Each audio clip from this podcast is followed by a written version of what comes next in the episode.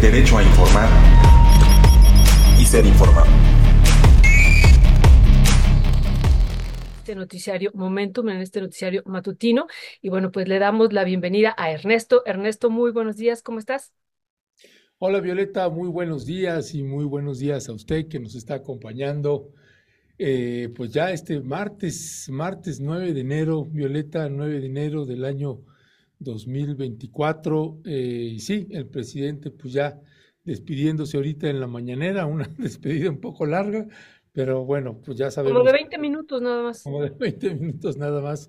Pues sabemos que así funciona eh, Violeta y bueno, pues para ir entrando ya calentando los motores porque eh, pues se tardó un poquito la mañanera y por, por eso también tuvimos que intervenirla. Eh, pues ya estamos con la primera entrevista, Violeta, que vamos a tener ahora con Adriana Urrea. Adriana Urrea, que, bueno, ahorita nos, también nos explicará la secretaria general del Sindicato de Trabajadores del Notimex, eh, que, bueno, pues eh, al parecer, pues San Juana Martínez, pues ya sin ninguna atadura oficial, pues regresa a ser San Juana Martínez y pues anda desatada, desatada la exdirectora de Notimex, en el caso de ella sí es la exdirectora de Notimex y empezó con una andanada de artículos y eh, pues tweets.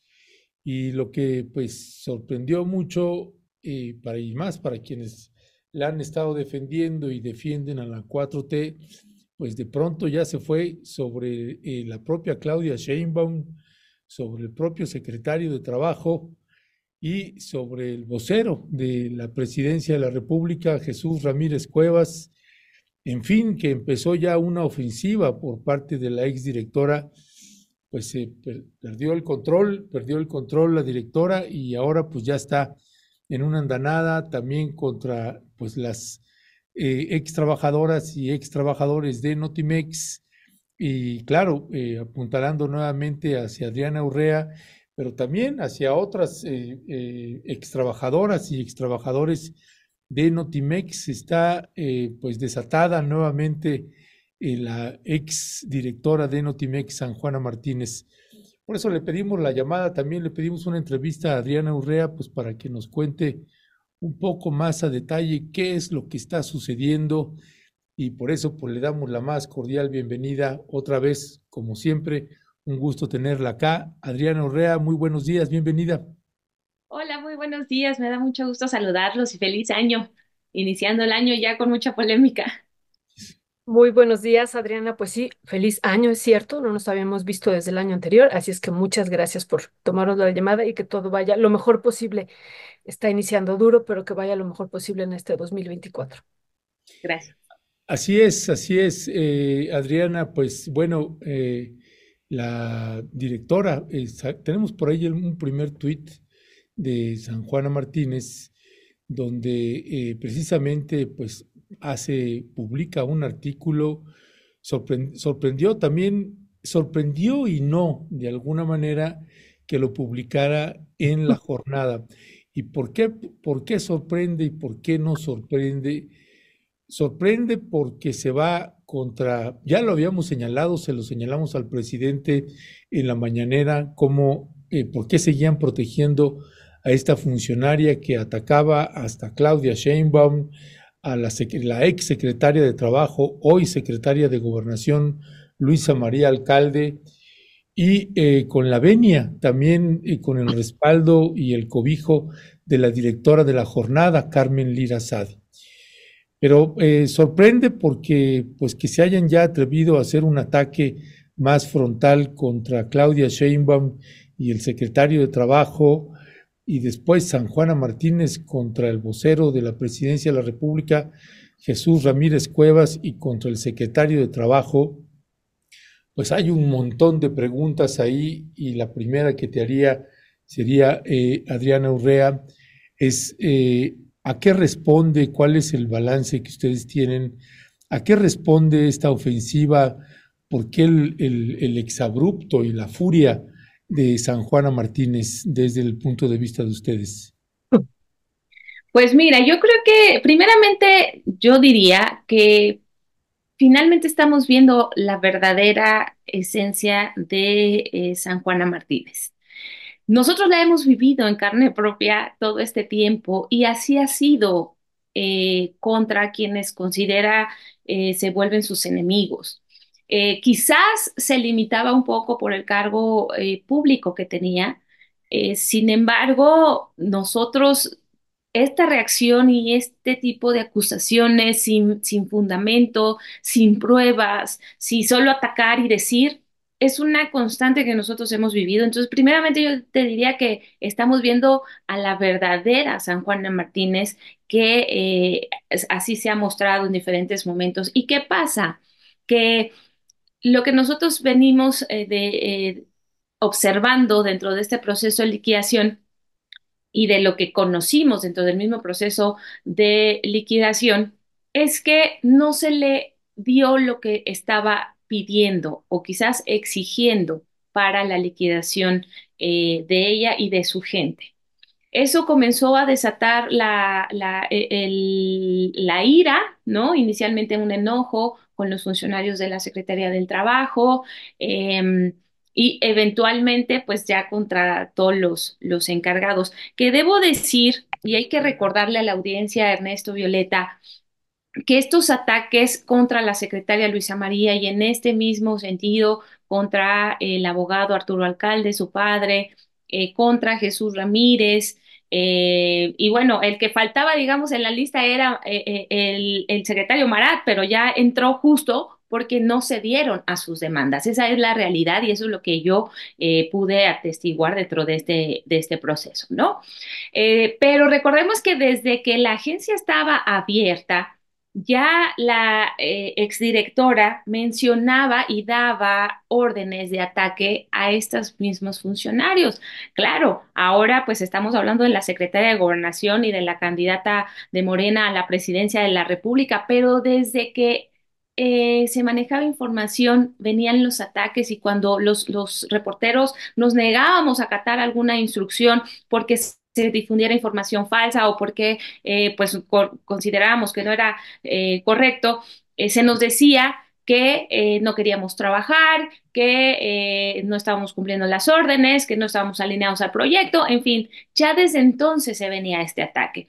Durante todo este conflicto de huelga, uno de los argumentos o pretextos que siempre puso la directora para no sentarse a la mesa, decía que se actuaba con conflicto de interés porque el abogado Arturo Alcalde estaba detrás de nosotros y era nuestro asesor, que yo siempre lo he desmentido. Nunca el abogado Arturo Alcalde nunca ha estado en una mesa eh, con los abogados, no forma parte en, en ningún punto de este proceso. Y justamente porque desde el primer momento, solo hubo, eh, fue suficiente una vez en la que estuviéramos juntos, el, el abogado Arturo Alcalde y yo, en un foro público sobre la reforma laboral, que fue donde yo expuse por primera vez el conflicto de huelga en 2019. Ahí conocí al abogado, el abogado escuchó la problemática en el foro, nos saludamos y me dijo, lo único que me dijo fue, esta situación se escucha muy grave, hay que atenderla, punto. Ese, en ese momento fueron las únicas palabras que intercambiamos, nos tomaron una fotografía y esa fotografía le ha dado vuelo como no tienen una idea y, ha dicho, y a partir de ahí se compró esta idea de que es nuestro asesor y que entonces tenemos, a partir de ese momento y a partir de todo lo que empezó a publicar, hemos evitado a toda costa estar siquiera en el mismo lugar donde pueda estar el abogado para evitar que se siga generando esta mala información.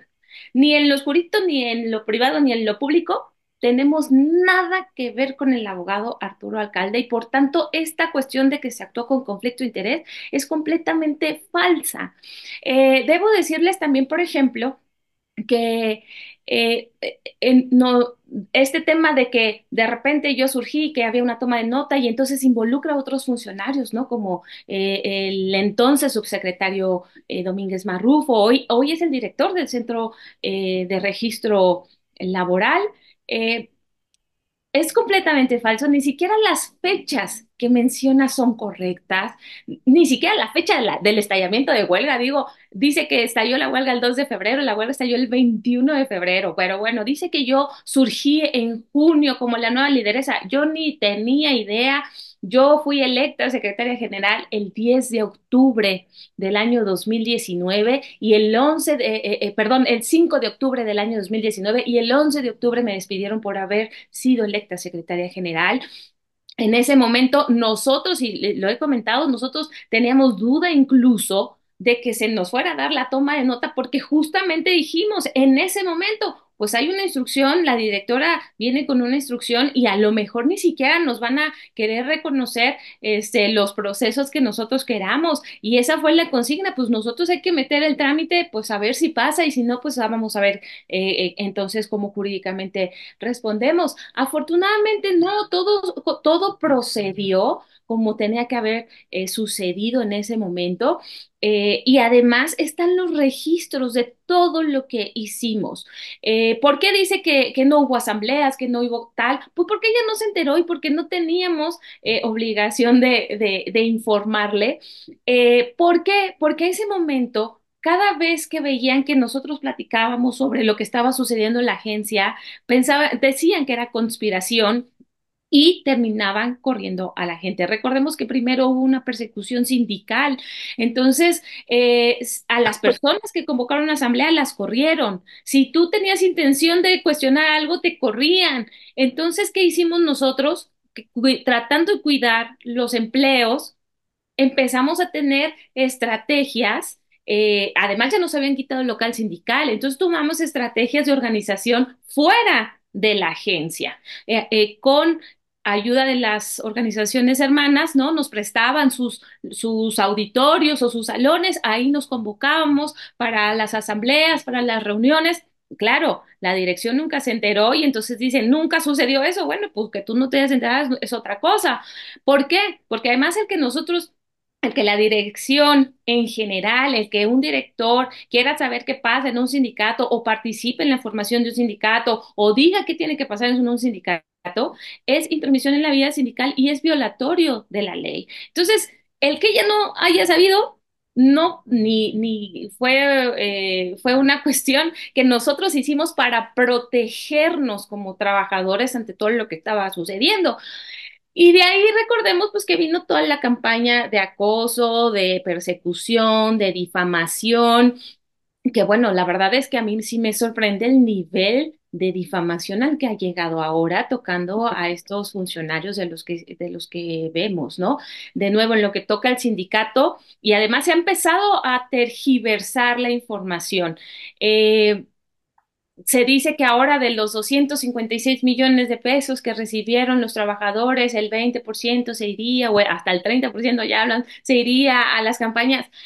Lo que se ha entregado a los trabajadores del Sud Notimex es, no pasa por eso.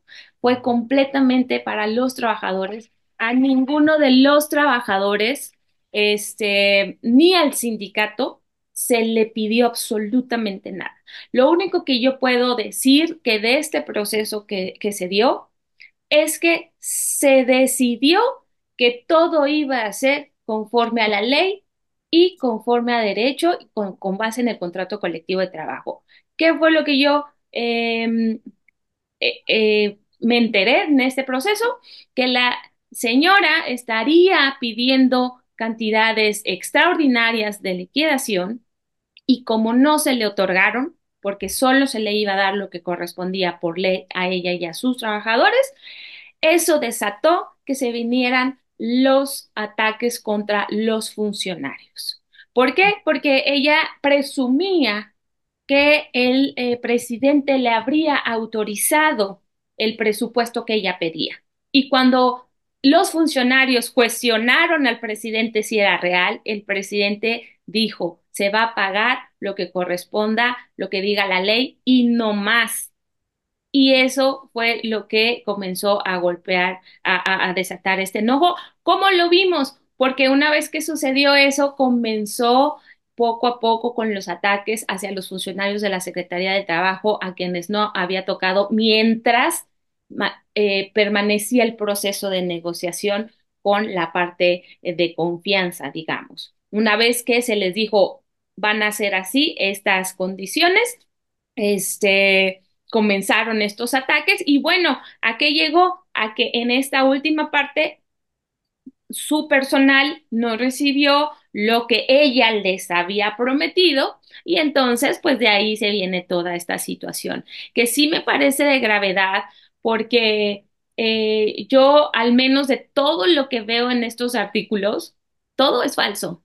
Yo no puedo decir lo que, lo que el, el secretario le habría pedido si es que fuera eso, pero basados en nuestra experiencia, yo me atrevería a decir eh, que, que, muy posiblemente eso también pueda ser falso, porque todo lo demás de todo lo que habla y donde me involucra, así es. ¿No? Este me parece muy lamentable. Y de nuevo, yo me quedaría con esto de que eh, eh, esta es la verdadera San Juana Martínez eh, y que habíamos visto una versión distinta y son los ataques permanentes. Ha sido la constante contra mi persona, ha sido la constante contra otros compañeros eh, de, del mismo sindicato que, han, eh, que participan en otras organizaciones y que hacen denuncias. Eh, y bueno, pues em, no, me, me parece sorprendente también que el periódico La Jornada permita este tipo de cuestiones. Yo debo decir, si me permiten, que siempre hablamos y lo que fuimos evidenciando a lo largo de este tiempo fue que esta era, eh, bueno, dijimos en algún momento, el, el, conflicto de la huelga dejó de ser un conflicto laboral desde el principio y se convirtió en, un conflicto político, pero porque había, desde nuestro punto de vista, como un, un choque de grupos políticos dentro del mismo gobierno y ahora lo estamos viendo claramente, ¿no? Esto es lo que demuestra eh, en este artículo eh, claramente a quién se golpea y a quién se beneficia eh, dejando clara esta eh, disputa de interés político, pero de nuevo en lo que nos compete a nosotros y al conflicto laboral en Notimex, debo decir que las autoridades, para suerte nuestra, siempre reconocieron lo que nosotros demostramos ante las autoridades y que, de nuevo, nunca hubo ningún tema oculto, eh, ni, de nuevo, no es nuestro asesor el abogado Arturo Alcalde, a la secretaria. Déjenme decirles, y perdón que me extienda tanto, pero déjenme decirles cómo yo tuve estos acercamientos a la secretaria. Yo en algún momento, cuando empezó el conflicto, buscamos a través de la Unión Nacional de Trabajadores que ellos nos ayudaran a la gestión con los funcionarios de la Secretaría del Trabajo. Los primeros que nos recibieron fueron eh, asesores de la secretaria porque ni siquiera nos recibían funcionarios eh, de, de, para atender el tema, ¿no? Nosotros queríamos hablar con un subsecretario o algo, no, váyanse este, con el asesor del asesor del asesor, así un funcionario de, de, de, los de eh, menor nivel. Bueno, para que yo me hiciera visible con la secretaria, yo acudía a eventos donde sabía que iba a estar la secretaria y al término de los eventos yo me acercaba con ella y le decía, secretaria, ella siempre, si, si alguien ha tenido oportunidad de estar en un evento público con la secretaria Luisa María, al final siempre la gente se acerca con ella y ella los atiende, o sea, para las diferentes cuestiones. Entonces, yo así me acercaba con ella y le llevaba un escrito y yo le decía, secretaria, tengo este problema en la agencia, fíjese que tal, tal, tal. Y al principio, y no se me va a olvidar, porque las primeras veces ella me decía, pero ya se está resolviendo porque ya hay otro sindicato y la directora ya está haciendo cosas. Y yo le decía, no, el problema es ese, que ya se creó otro sindicato y la directora no se está haciendo cosas. Y entonces como que generaba confusión. Eso lo habré hecho como cuatro veces que yo iba a buscar a la secretaria de los eventos. Yo le decía, secretaria, por favor, ayúdenos, mire, tenemos este problema. Y yo le entregaba otro oficio y me decía, sí, ya lo estamos viendo, pero ya están en las pláticas a tal. Y se empezó a, a, involucrar.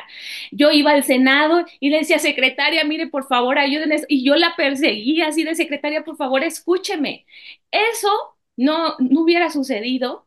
Y tengo testigos, además. Es decir, todos los reporteros que estuvieron en, esos momentos o las personas o los funcionarios que estuvieron ahí lo pueden atestiguar. Y eso no hubiera pasado si nosotros hubiéramos tenido como asesor Arturo Alcalde, por supuesto, ¿no? Eh, porque nosotros tocamos puertas para que realmente se conociera el conflicto. Eh, y bueno, pues así fue como fuimos demostrando, ya como nos fueron abriendo las puertas, yo creo que decían, bueno, estos este, no los vamos a quitar de encima y entonces decían, a ver, entonces, ¿cuál es la situación? Y empezamos a presentar las pruebas, documentos, videos, audios, todo eso lo evidenciamos y entonces, ¿qué pasaba en ese momento? Decían, ok, está este problema, háblenle a la empresa para que venga a eh, que nos aclare qué es lo que está pasando como autoridad. Nunca se presentó la directora, siempre mandaba a abogados igual de menor eh, rango, este, parecían pasantes, que no tenían ninguna eh, posibilidad de decisión. Siempre llegaban con su libretita y decían, nosotros nada más venimos a escuchar para llevarle el mensaje a la directora. Eh, y nunca avanzamos, pues, ay, perdón, yo, párenme por favor porque me puedo seguir con toda la Sí, historia. sí, sí. No, no, no, est- está muy bien, Adriana, Adriana Urrea, muchísimas gracias. Yo tengo tres eh, preguntas y sé que se nos está acabando el tiempo, pero que tú nos, ya alguna de ellas ya abundaste sobre esto, pues que ha, ha estado recorriendo los diarios y las redes sobre el secretario ahora, Marat Bolaños, el secretario del Trabajo, esto que ya nos decías, bueno, esta acusación que nos parece grave, pues que pidió el 20% de la liquidación para la campaña presidencial de Claudia Sheinbaum, ya nos estás diciendo que desde tu perspectiva, dado que la inmensa mayoría o todo es falso, esto podría ser falso. Pero bueno, ya vemos en las redes, Adriana Urrea, que piden incluso la renuncia y de él y la investigación penal. Entonces, bueno, esto tendrá serias implicaciones y, y, ah, bueno, además de lo que nos has dicho, ¿qué más podrías decirnos sobre esta declaración que ha hecho la secretaria, que ya también golpea a la candidatura, a la precandidatura de, de Claudia Sheinbaum? Eso por un lado. Lo otro, también esto que ya hemos platicado en otros momentos contigo, ella dice, San Juana Martínez, que la Secretaría de Hacienda pues, aprobó anualmente el presupuesto, ¿no? Para pagar los salarios del personal que seguía, ella dice, realizando actividades que les permitía la Ley Federal del Trabajo. Ese es otro elemento. Y lo último, Adriana, perdón, ahora nosotros estábamos a bombardear de preguntas, ¿verdad? Pero se nos acaba el tiempo, perdón. Y lo último, esto que también eh, eh, tú has publicado y que ella publicó en sus redes, de que, y que nos gustaría incluso que tú como lo, lo hiciste eh, ya en tus redes, pero ella dice, Adriana Urrea se llevó 13 millones de pesos, ¿no? E- esa es otra situación que, que po- podemos aclarar aquí, eh, y, y un millón más eh, por fiesta, dice ella, ¿no? Entonces, esto que tú nos pudieras eh, comentar sobre estos tres puntos en particular, Adriana. Sí, primero, el tema eh, del secretario Marat, la verdad es que me parece muy lamentable porque lo único que han hecho los equipos con los que nosotros hemos trabajado y que han estado involucrados, lo único que han hecho y que yo así lo puedo atestiguar con, con mis compañeros es realmente enfocarse a resolver el conflicto de huelga de la mejor manera y de la manera más justa. Y no quiero mencionarlo en este sentido porque nosotros hayamos salido eh, eh, ya, ¿no? Con las indemnizaciones, sino porque fue realmente una convicción de los equipos jurídicos. Debo decir que en las mesas trabajábamos los equipos jurídicos de la Secretaría del Trabajo, Secretaría de Gobernación, de la Junta Federal. Fue un trabajo muy arduo en donde de verdad se cuidó mucho que todo el presupuesto de Notimex, eh, pero las cuantificaciones fueran precisas. O sea, nosotros decíamos de broma, hasta nos cuidan cinco centavos, sí, cinco centavos. ¿Por qué? Porque tenían que ser muy precisos sobre lo que realmente se tenía que hacer. En nuestro caso, se cuidó con ley y contrato en mano todo lo que se tenía que, que hacer. No fue una cuestión de, oye, me tienes que dar, no, para nada. Nosotros tuvimos que acreditar jurídicamente lo que se estaba mandando. Y yo te puedo decir, les puedo decir, Ernesto Violeta, que eso sucedió con la otra parte. Pero las cosas eh, son muy diferentes desde la, desde la otra eh, administración, ¿no? Eh, ¿por qué lo sé? Porque en el trato que yo tuve con todos los funcionarios fue siempre de tratar de cumplir con la instrucción presidencial de que el conflicto se concluyera antes de que terminara el año. por todo lo que se venía arrastrando. Sí me parece muy lamentable en el actuar que yo he visto de los funcionarios de ambas secretarías y de la Junta Federal que se levanten estas injurias, ¿no? Y debo aclarar para que también no me digan que, que ni soy morenista, ni tengo ninguna vinculación con nadie, pues hay muchas cuestiones que, que pueden ser, eh, o, muchos temas que podrían ser cuestionables, como que pues obviamente que en lo que nosotros hemos dicho, que no estamos de acuerdo en que este proceso se haya extinguido y que se haya liquidado una huelga con una extinción de la empresa y ya entramos a otros ámbitos laborales que son las cuestiones que nosotros siempre vamos a defender como sindicato, que se nos dejó sin fuente de empleo, en fin, pero de ahí a que nosotros eh, digamos que hubo una mala actuación de los funcionarios en esta cuestión cometiendo una, una cuestión de que se nos pidiera, de que se hubiera un trato eh, ilegal, jamás. Si tenemos una, una cuestión, los periodistas que realmente somos periodistas, es hablar con la verdad y yo les puedo decir esto, podemos cuestionar mucho la manera en cómo se resolvió el tema, podemos cuestionar mucho este si hubo si fue correcta la extinción de Notimex sí o no, eso no lo voy a poner eh, a cuestión, nosotros hemos hablado de eso, pero de un manejo irregular en este proceso, eso lo niego completamente porque no lo vi, no lo atestigué y, y puedo decir que los funcionarios siempre, el único quizás pecado que cometieron en esto fue tratar de resolver un conflicto laboral en apego a la ley y que se cumpliera la instrucción presidencial. Este, eso es lo, que puedo decir. Sobre el dinero, eh, es falso otra vez dicen que se, me, que se me dio a mí ese dinero. ¿Ese dinero a qué corresponde? Es dinero que corresponde a cláusulas del contrato colectivo de trabajo para el sindicato, no para mi persona. Eh, muy breve, dentro de este proceso se dio cumplimiento a las demandas que nosotros hicimos como parte de la huelga. Nosotros estallamos huelga en 2020, en 2020 por violaciones al contrato colectivo en 2019 y eso incluía violaciones al contrato colectivo eh, en cláusulas que correspondían al sindicato. Entonces, parte de este proceso es pagar esas violaciones una vez para poder concluir la relación colectiva y la relación laboral individual, se tenía que pagar, la empresa tenía que pagar todo lo que adeudaba tanto a la empresa como al sindicato. Entonces, este, este recurso, digamos, corresponde a cláusulas del sindicato. Yo no tengo ese dinero, no me lo dieron a mí, Adriana Urrea, yo no lo voy a poder usar para mi este, uso personal porque eso constituiría un delito de, ahí sí, desvío de recursos, ¿no? Y yo no pretendo eh, hacer eso. Es recurso del sindicato y que déjenme decirle, el sindicato, la asamblea del sindicato eh, aprobó continuar con el sindicato a pesar de que ya no hubiera empresa. Eso implicará que el sindicato se transforme de un sindicato de empresa a un sindicato de industria y ese recurso se estará designando para los fines para los que eh, está destinado eh, ese dinero. Entonces es completamente falso. Y me quedaba una pregunta pendiente de Maranda de recursos ahí.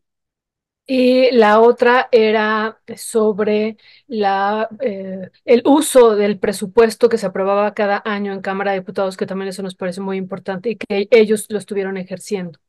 Sí, eh, digamos que jurídicamente no es incorrecto, no está mal que Hacienda le haya asignado el presupuesto. ¿Por qué? Porque si lo hubieran eh, eliminado o, no lo hubieran recibido, eh, eso implicaría que simplemente ya la hubieran sacado de la estructura. Entonces, sí era correcto que Hacienda le entregara el presupuesto. ¿Qué tendría que haber pasado? Dos escenarios. Eh, que Notimex resguardara ese dinero y lo regresara o lo dejara en sus arcas para eventualmente una solución al conflicto. Pero sabemos que parte de ese, de ese recurso se gastó. Yo les puedo decir que en este proceso lo que nosotros conocimos es que Notimex solo tendría del orden de 300 millones de pesos para el tema de liquidaciones y estarían esperando a recibir el presupuesto asignado de 2024 para continuar con el resto de las liquidaciones. Eh, lo, lo, la primera parte de liquidaciones fueron los trabajadores que estuvimos en huelga, Después venía la parte del de personal de confianza, donde viene eh, San Juana Martínez, y después todos aquellos trabajadores que tuvieran un proceso abierto con Notimex. Tenemos entendido que hay cerca de 100 demandas todavía en la Junta Federal que se tendrían que concluir. Eh, y una vez concluyendo esta parte de trabajadores, ya vendrían toda la parte de proveedores, clientes y demás con, con Notimex, pero no sabemos cuánto al final vaya a resultar. Entonces, de nuevo, lo que tendría Notimex en sus arcas, contando el presupuesto 2024, serían solo alrededor de entre 500 y 600 millones de pesos de, eh, pues si estamos hablando seis años, 200, como de más de mil millones, ¿no? Que tendría que haber tenido. Ya. Pues eh, Adriana, Adriana Urrea, te agradecemos mucho que nos hayas tomado la llamada pues le vamos a dar seguimiento porque pues esto, pues conociendo también a la señora San Juana Martínez, pues estará ahí en los golpeteos.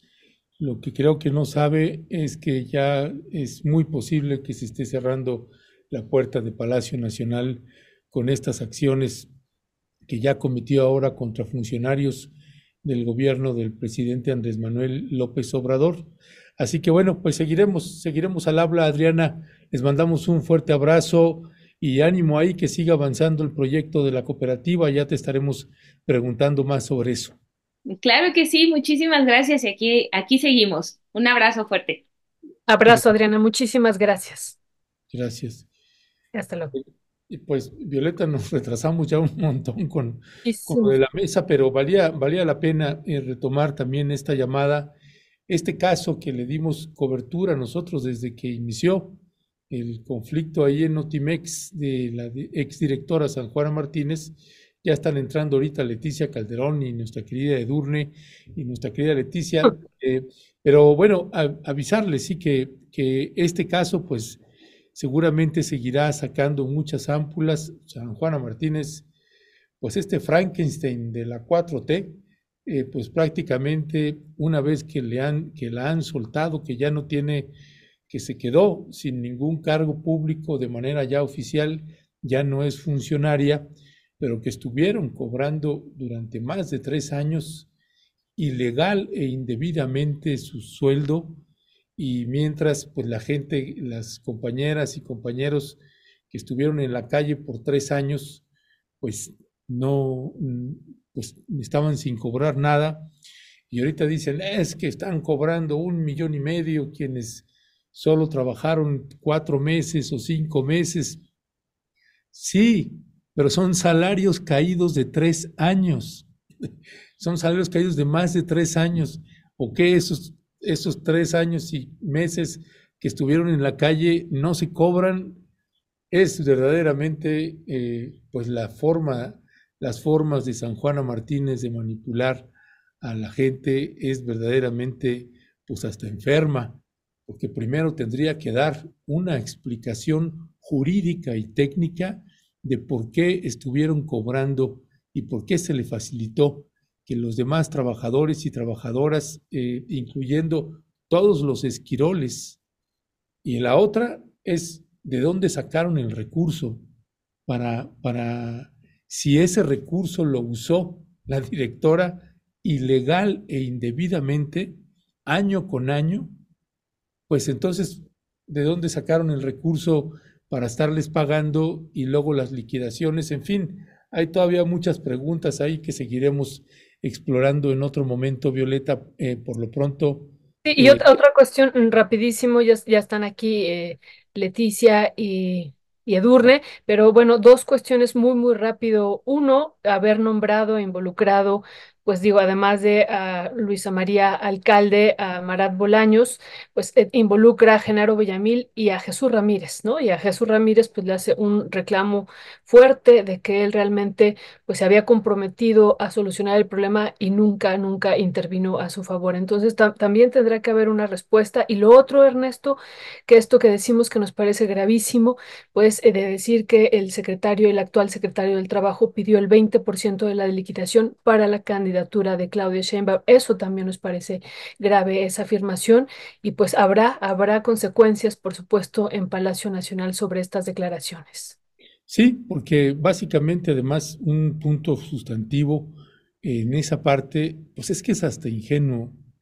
O sea, que un secretario de trabajo le pida a una agencia de noticias que el 20% de la liquidación se use para la campaña de Claudia Sheinbaum, bueno, de veras que, pues ni, que fueran de veras tan tontos, es, es increíble hasta dónde puede llegar una exfuncionaria, pero eso es lo que, eso es lo que crearon, sabían lo que estaba ahí y mira nada más las consecuencias. Ahora vamos a ver qué sucede. Y la otra que no dice la directora San Juana Martínez es que ella pedía 15 millones de pesos, 15 millones, y pues la, eh, la orden del presidente de la República fue que no, que se iba a hacer las liquidaciones conforme a la ley, parejo a todos los trabajadores y todas las trabajadoras, los que se fueron a huelga, los que estuvieron trabajando como esquiroles,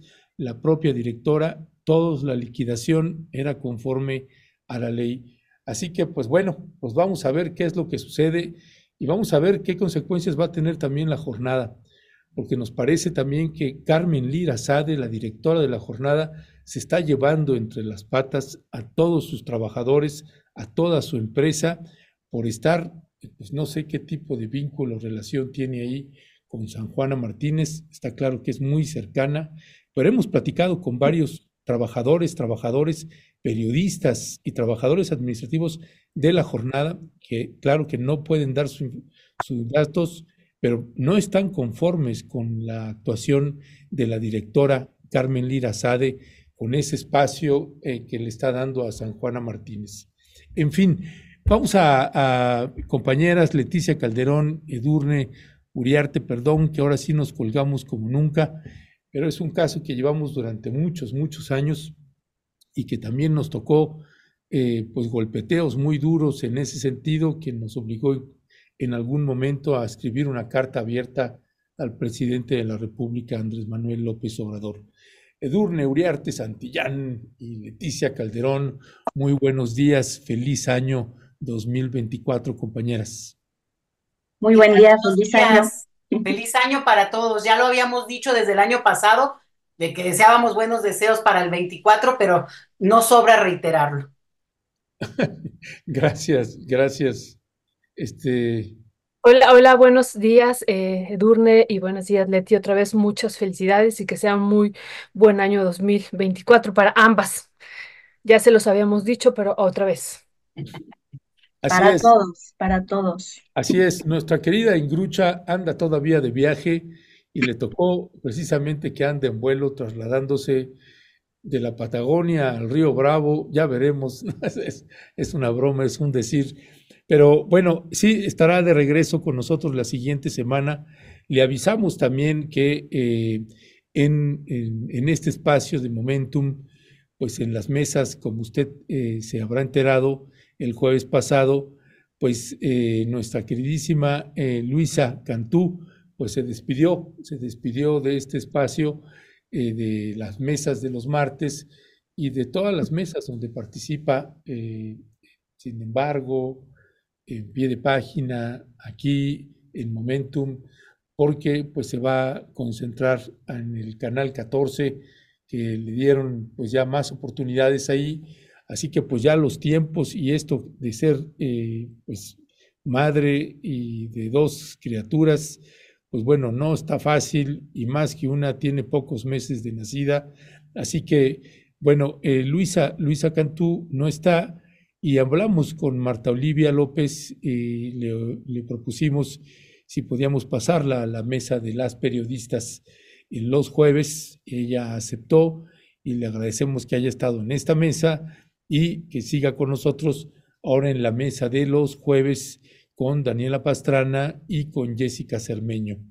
Eh, bueno, hecho ya esta explicación, pues si les parece, compañeras, y antes nada más de entrar en materia, me gustaría si tienen algún comentario también que hacer más allá de que no lo tenemos programado, de esto que ha estado pasando con San Juana Martínez y el caso de ahí de Notimex, que parece que la ex directora de Notimex está fuera de control.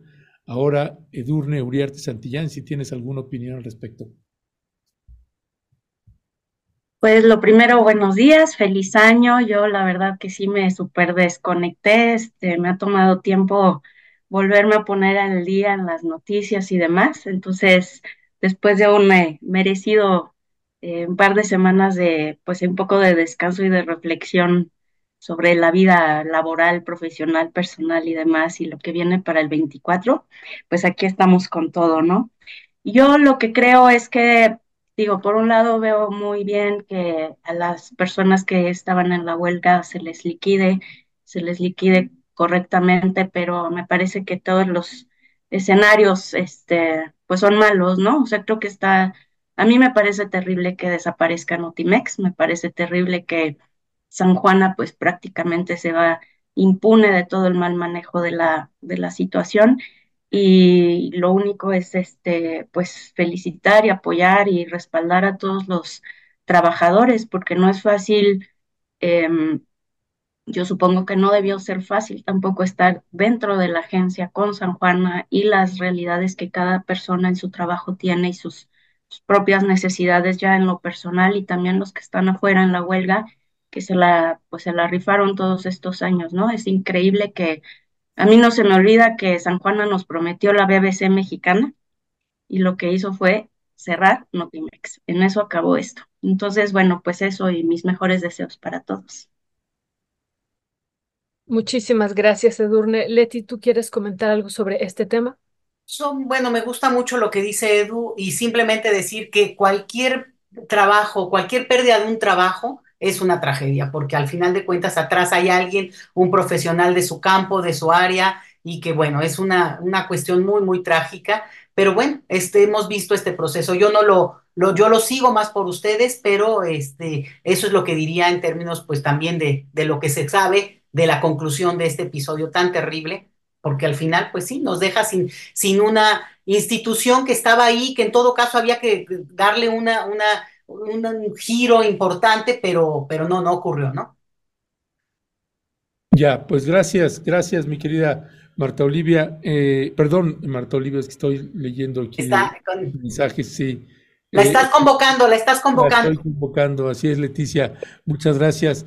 Pues Sedurne, eh, pues más allá de que estás desencanchada y apenas ahí estás otra vez agarrando el ritmo, el timing, pues bueno, ¿qué decir del caso de Ernestina Godoy?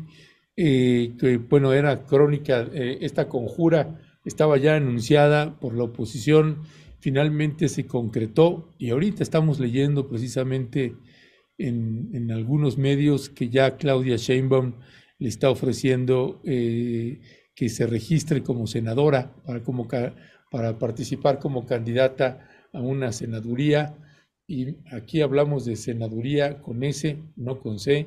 Este, ¿Qué decía al respecto, mi querida Edurne? Sí, pues es un, es un caso interesante porque para empezar el año, porque nos va a conectar con varios elementos de la vida política y de todo lo que tenemos para estos próximos meses, que es todo el proceso electoral, ¿no? Entonces, el hecho mismo de que ya la estén invitando a la senaduría, pues ya eh, es el principio de toda, de toda esta conexión, ¿no?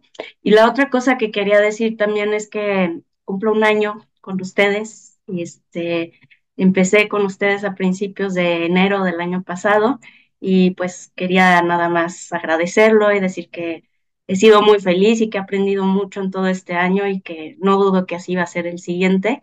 Y justo el primer tema que me tocó abordar hace un año fue el de Sandra Cuevas, ¿no?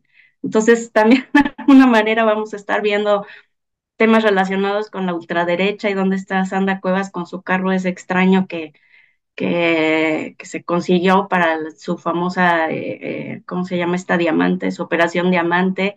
Entonces, bueno, pues eso es lo primero que quería decir, ¿no?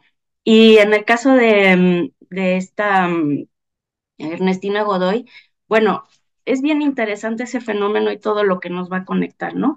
Eh, primero lo que tiene que ver con ella y lo controvertido que es su, posición, pues política, digamos, porque lo primero que creo que debemos dimensionar es que la discusión en la que estamos no es más que política. O sea, no estamos hablando de una situación de mal o buen manejo de sus funciones, no estamos hablando de cuestiones operativas, técnicas, de la, de la operación de la fiscalía, que, tantos recursos recibió, no, estamos hablando de una situación política donde eh, eh, a la fiscal se le coloca en una posición eh, controvertida, ¿no? Por un lado, algunos la acusan de ser una fiscal carnal porque va por el cártel inmobiliario, pero no atiende otras, otras mafias que, que, están más relacionadas con Morena, lo que fue el anterior PRD. Y al mismo tiempo, pues todo lo que logró, pues es muy eficiente, ¿no? O sea, sí, finalmente logró llevar el cártel inmobiliario del PRI y, y del PAN, eh, que se ha gestado en estos, pues al menos seis años y más que más, eh, previos al, al gobierno de, de, Claudia Sheinbaum, y todo este entramado que, que fue de, pues que cártel inmobiliario finalmente lo que representa es una red de relaciones económicas y políticas, ¿no? Entonces, ¿cómo se construyó todo eso en, nuestro, en nuestra ciudad de izquierda? Creo que esa es una de las reflexiones con las que nos deberíamos quedar. Y para el siguiente gobierno, que esperemos que sea el declarado Lugada, pues pensar cómo se, cómo se rompen estas estructuras y cómo se pueden construir nuevos vínculos con, con, con, con, el, pues, con el poder económico, ¿no? Y el poder político. Eso por un lado. Eh, por otro, pues que efectivamente no parece ser un gran triunfo para el, para el, eh, para esta, para la izquierda, para la derecha, para la oposición, el PRI y el PAN, porque efectivamente, ¿no? Y ya lo decían ayer en varios medios, pues eh, a, la, a la fiscal la van a, la van, la, queda bien posicionada. Yo creo que hizo un muy buen trabajo. Por ejemplo, yo sí creo que es de las que nos da unos resultados muy positivos en la Ciudad de México y yo, la, yo le tengo mucho respeto en ese sentido, ¿no? Y sí creo que eh, por su labor, pues va, va a tener varias ofertas y, y, va a ser interesante ver dónde se colocan este tipo de, de, figuras. Y ella no es la única que se está acomodando, ¿no? Se están colocando varias, eh, varias figuras en, el, en, el, en esta posición, en, esto, en este cambio político. Y es ahí donde quiero colocar también un poco a la fiscalía, porque creo que es un frente más de todo este, mm, no sé hasta qué punto es parte de este golpe blando eh, y de este uso de las, de las, del poder jurídico este, en contra de estos gobiernos de izquierda o de o, de mm, renovación política, ¿no? Porque por un lado tenemos a la Suprema Corte, ahora tenemos el caso de esta fiscalía que, como decía Marta Olivia también en otras, le mandamos saludos, yo no quería que se fuera de esta mesa, este, pero pues también hay otras fiscalías en el país que están en, estas, en estos conflictos políticos y también en un momento donde el propio INE y el tribunal están en una batalla. Entonces creo que es interesante dimensionarlo como parte de esta, de esta batalla con el poder jurídico, ¿no? Esos serían los primeros elementos que colocaría. Muchas eh, gracias, Edurne. Y qué rápido se pasó un año. Yo no tenía en cuenta eso. Yo de las fechas luego soy malísima. No, no, no. Pero bueno, gracias que nos recordaste y muchas felicidades, Edurne, por este año.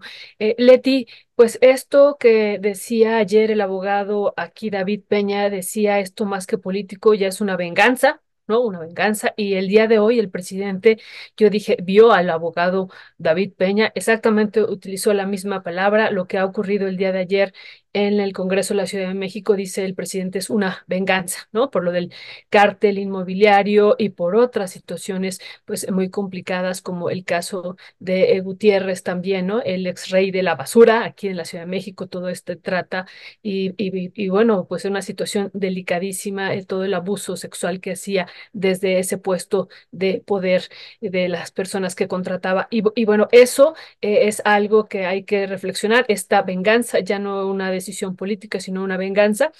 Y el fin de semana también lo comentábamos ayer, Leti, ¿cuál sería tu valoración? Pues vimos eh, en, este contexto cómo se publica y cómo se hace público este supuesto plagio de la partes de la tesis de licenciatura de Ernestina Godoy y decimos por qué este fin de semana es cuando se hace pública este supuesto plagio. Leti, ¿cuál sería tu valoración sobre esto?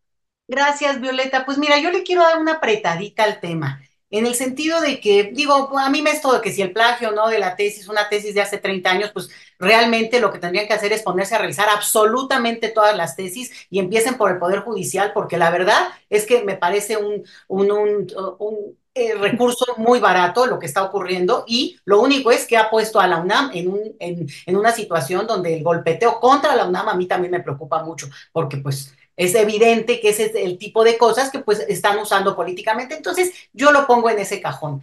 Fíjate que yo le quiero dar la apretadita por este lado, porque se ha hablado mucho de que parte de la, digamos, lo exitoso y lo que admiramos mucho, y yo lo respeto mucho, y ahora voy a decir también por qué, de parte de la Fiscalía, tiene que ver con que atendieron el tema del cartel inmobiliario y le dieron un giro, pues realmente es impresionante. Y vimos a Christian Bond eh, tratando de cruzar la frontera y algunos decían disfrazado como migrante. Bueno, pues más bien lo que pasa es que como no se vistió bien, lo descubrieron, ¿verdad?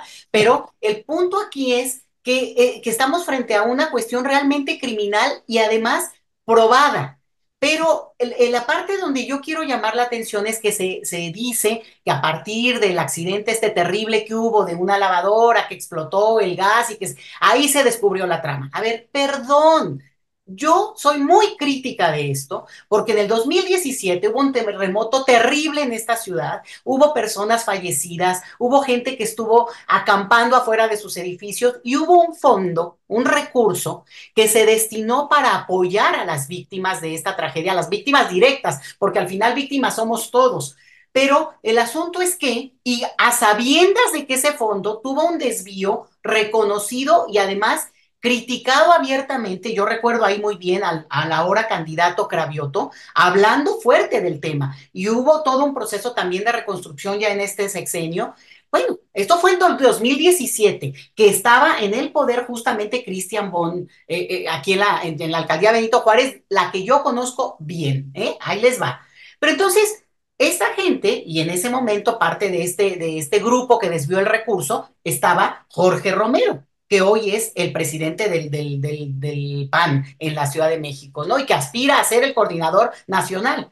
Y entonces, lo que tenemos aquí es que la fiscalía, en, en, en, la, en la presencia de Ernestina Godoy, pues realmente empezó a actuar varios años después. Es decir, no atendieron un tema que estaba ahí caliente y claro, a lo mejor como al capone, ¿no? Te agarran por la parte en la que de repente se, se desboca todo. Pero la realidad es que los vecinos estamos peleando con este tema desde hace más de una década.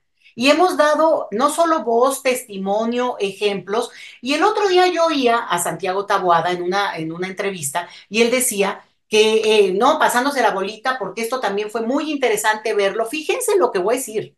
Cuando fue justo la disputa entre Jorge Romero y Leti Varela, que hoy vuelve a competir por la Benito Juárez, y ahí en las entrevistas, cualquiera si le googlea las va a encontrar, ¿eh? Y había el debate y Jorge Romero argumentaba que bueno, es que como esto lo decidía tal oficina y tal otro, y bueno, la, la, delegación en ese momento, pues no eran los que daban la última palabra, ni el, ni el digamos, el aval para una construcción, y pues no, ellos no podían decir nada. Lo mismitito dijo Santiago Tabuada en esta entrevista que yo les menciono. ¿Y por qué lo traigo a colación? Porque no, señor, justamente lo que nunca vimos los vecinos es una autoridad que además es una autoridad votada, es decir, es representante popular, no es una cuestión solo administrativa. Nunca lo vimos, en todo caso, ponerse del lado de los vecinos y caminar junto con los vecinos en contra de ese que es el cartel inmobiliario, que obviamente no se iba a poner enfrente porque son los dignos representantes. Entonces, esto que vemos en la fiscalía y otras cosas que obviamente son muy respetables, para mí fue impresionante cuando la fiscalía decidió ir y abrir el caso de la joven asesinada en la Ciudad de México y llevada a Morelos y que después se atreviera el gobierno de la Ciudad de México en voz de Claudia Sheinbaum, mis respetos, a dar, digamos, abrir y decir, ese fiscal de Morelos está siendo cómplice y sabemos bien que esa trama siguió. Entonces, hay como actos muy luminosos, realmente muy honrosos y que yo creo que es parte de lo que nosotros vemos como una luz de esperanza, ¿no? Un cambio en el que, mira, una funcionaria puede actuar de manera decente, o sea, ¿cómo, no? Pero, por eso digo lo del terremoto, porque tuvo que actuar hasta que en un momento, pues ya la evidencia les ya no hacía posible que no actuaran, vamos, ¿no? Ya era imposible que no actuaran. Obviamente decidieron seguir el caso, eso yo lo respeto mucho. Pero también recuerdo, y acuérdense todos ustedes conmigo, esto de cuando el tema de Yasmín Esquivel, la, la, la, la juez de, de, la Suprema Corte, ¿no? La, sí es juez, ¿no? Este, que justo ahí hubo una declaración de la fiscalía y de inmediato Ernestina Godoy salió a decir, a ver, a ver, a ver, aquí no, no fui yo, ahora sí que no fui yo, sino hubo el típico que en ese fin de semana la, la, declaración tal, exculpando a, a, a Yasmín Esquivel. Lo que quiero decir es cómo una fiscalía no es una persona. Es un aparato en el cual de repente alguien pues, se atreve a hablar a nombre de la fiscalía y eh, eh, exonerar o perdonar o hablar a nombre y a favor de, en este caso, ese capítulo de, de, la, de la ministra Yasmín Esquivel. Y que obviamente ensuciaba la imagen de la fiscalía como avalando algo que pues todavía estaba en proceso y en todo caso seguirá en proceso. Pero sí me parece que ahí es donde el tema de la fiscal, y ahora si vamos a una senaduría, pues mira, parece ser esto que el, los premios de consolación, lo cual a mí tampoco creen que me gusta mucho, porque tendrían que ser cargos de representación popular donde los votemos, porque seguramente, digo, y lo entendería yo en este contexto político, pues será una plurinominal, ¿no? Entonces, pues ya, ahora sí que pase automático. Pero en este, en este caso, pues obviamente abre una cloaca que es maravillosa. Es maravillosa porque nosotros nos hemos enfocado a estos personajes del, eh, emblemáticos del cartel inmobiliario, estos chavos acá, ¿no? Muy, muy este, echados para adelante, en su momento muy jóvenes, ya no lo son tanto, pero que claramente son parte de y la cabeza visible del cartel inmobiliario, no solo en la Benito Juárez, ¿eh? esta es una cosa que hay también que decirlo, esto está en toda la ciudad, pero con mucha dirección y con mucha obviedad en la, en, en, en la Benito Juárez. Pero no se nos olvide que para hablar de cartel inmobiliario tienes que hablar de jueces, de notarios, y todo ese grupo está atrás, atrás de toda esta trama, y yo creo que la oportunidad, al haber, al haber movido a la, a la fiscal eh, con el nombre de Ernestina Godoy de ahí, lo único que va a hacer es que entre otra pieza, y bueno, yo estaba preguntando a varias personas cuál es el procedimiento legal que sigue ahora, ¿no?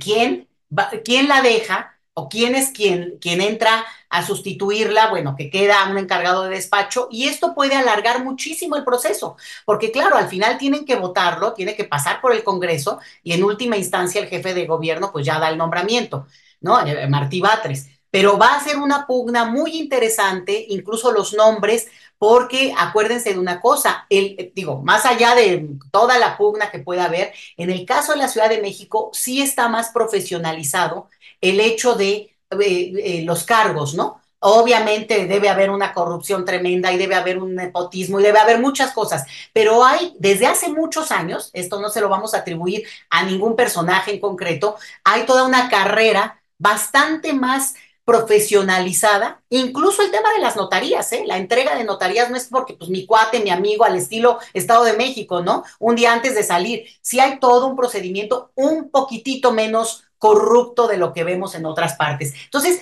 esto va a ser muy fuerte, Violeta, Edu, Ernesto, porque al final de cuentas vamos a ver una pugna y una, un debate que no le va a dar tregua a este cartel inmobiliario y yo sí se los digo. A mí me gustaría que hablemos en algún momento de eso específicamente, Violeta, porque hay gente que, que, que ahorita, ¿no? Tabuada, y, y, y, hay que recordárselo. Si Tabuada no se acuerda, hay que preguntarle dónde estaba, porque los que hemos estado aquí los últimos 10 años, los últimos 15 años, lo tenemos clarísimo. Y vámonos con la lista de los, jefes, eh, delegados y ahora alcaldes, bueno, alcaldes apenas con él, pero que obviamente tienen un, además un vínculo político y un compromiso político, bueno, porque han gobernado una alcaldía que les ha dado su aval, pero eso no quiere decir que la gente sea estúpida, perdón. Incluso los que podrían votar por ellos, por razones que tienen que ver con que no les gustan los otros o lo que sea, pero tampoco son estúpidos y que dejen de tratarlos así, ¿no? Porque ahora sí que me pongo,